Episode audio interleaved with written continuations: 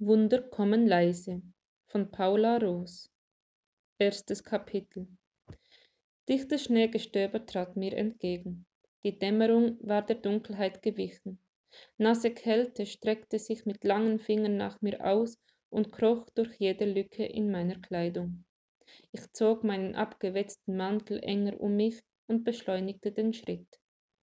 Der Schnee blieb nur kurz liegen, verwandelte sich rasch in dreckigen Matsch.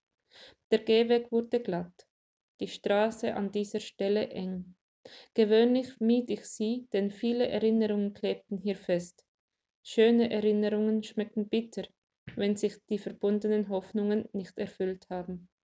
Warum ich gerade an diesem Tag dort entlang ging? Wahrscheinlich das schlechte Wetter. Ich wollte ausnahmsweise keinen Umweg nehmen und schnell nach Hause. Es war eine der zahlreichen Nebenstraßen des Stadtkerns, gesäumt von historischen Gebäuden. Ich lief zwischen den Fassaden und wild geparkten Autos am Bordstein, als die Häuserfront zurückwich. Ein Vorgarten wurde sichtbar. Ich wollte es nicht, wollte nicht stehen bleiben, wollte so tun, als bemerkte ich es nicht. Aber meine Füße verweigerten den Gehorsam. Sie hielten an und drehten mich zur Villa. Nun, es war dunkel, ich war allein, da konnte man einen Blick riskieren. Doch kaum sah ich auf das Haus mit der hölzernen Eingangstür und den bodentiefen Fenstern im Erdgeschoss, da wurde mein Blick auch schon festgehalten. In meinen Gedanken erwachte das Haus zum Leben. Licht ging an, der, Vers der Versammlungsraum war mit Stühlen gefüllt. Hinter der Kanzel stand ein Holzkreuz. Ich saß, wie alle Kinder, in der ersten Reihe und lauschte dem Klavier. Der Raum war hell und angenehm warm.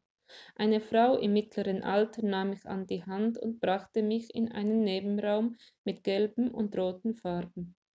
Kinderstühle bildeten in der Mitte einen Kreis. Jesus liebt mich ganz gewiss, haben wir gesungen und geglaubt. Die Frau, sie hieß Martina, hatte es uns ins Herz gepflanzt. Lange war das her. Der Glaube aus meinen Kindertagen war nicht mit mir erwachsen geworden. Ich weiß nicht, wann ich aufgehört habe zu glauben. Irgendwann bin ich einfach nicht mehr hingegangen. Ein eisiger Windstoß versuchte meinen Mantel zu öffnen. Ich holte mich in die Gegenwart zurück. Mit einem Seufzen löste ich den Blick vom Gemeindehaus und setzte meinen Heimweg fort als ich aus dem Augenwinkel eine Frau hinterm Haus hervorkommen sah. Ich stockte. Mir war, als hätte ich sie schon einmal gesehen. Zögerlich sah ich zu ihr hinüber. Blonde Haare schauten unter ihrer Mütze hervor. Die, die Wangen in ihrem weichen Gesicht waren gerötet. Auch sie hatte mich gesehen und gestutzt. Einen kurzen Augenblick sahen wir uns schweigend an, dann erkannte ich sie.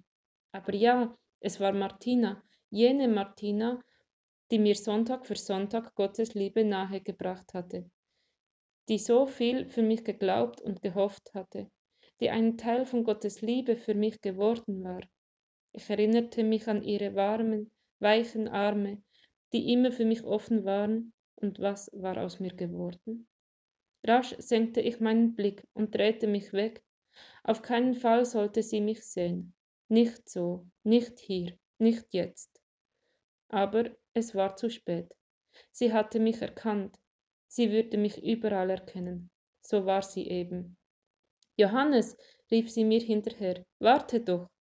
Ich spürte ihren enttäuschten Blick in meinem Rücken und beschleunigte den Schritt. Durch die Innenstadt lief ich weiter. Meine kleine Zwei-Zimmer-Wohnung lag auf der anderen Seite des Stadtkerns, dort, wo Wohnen weniger kostet.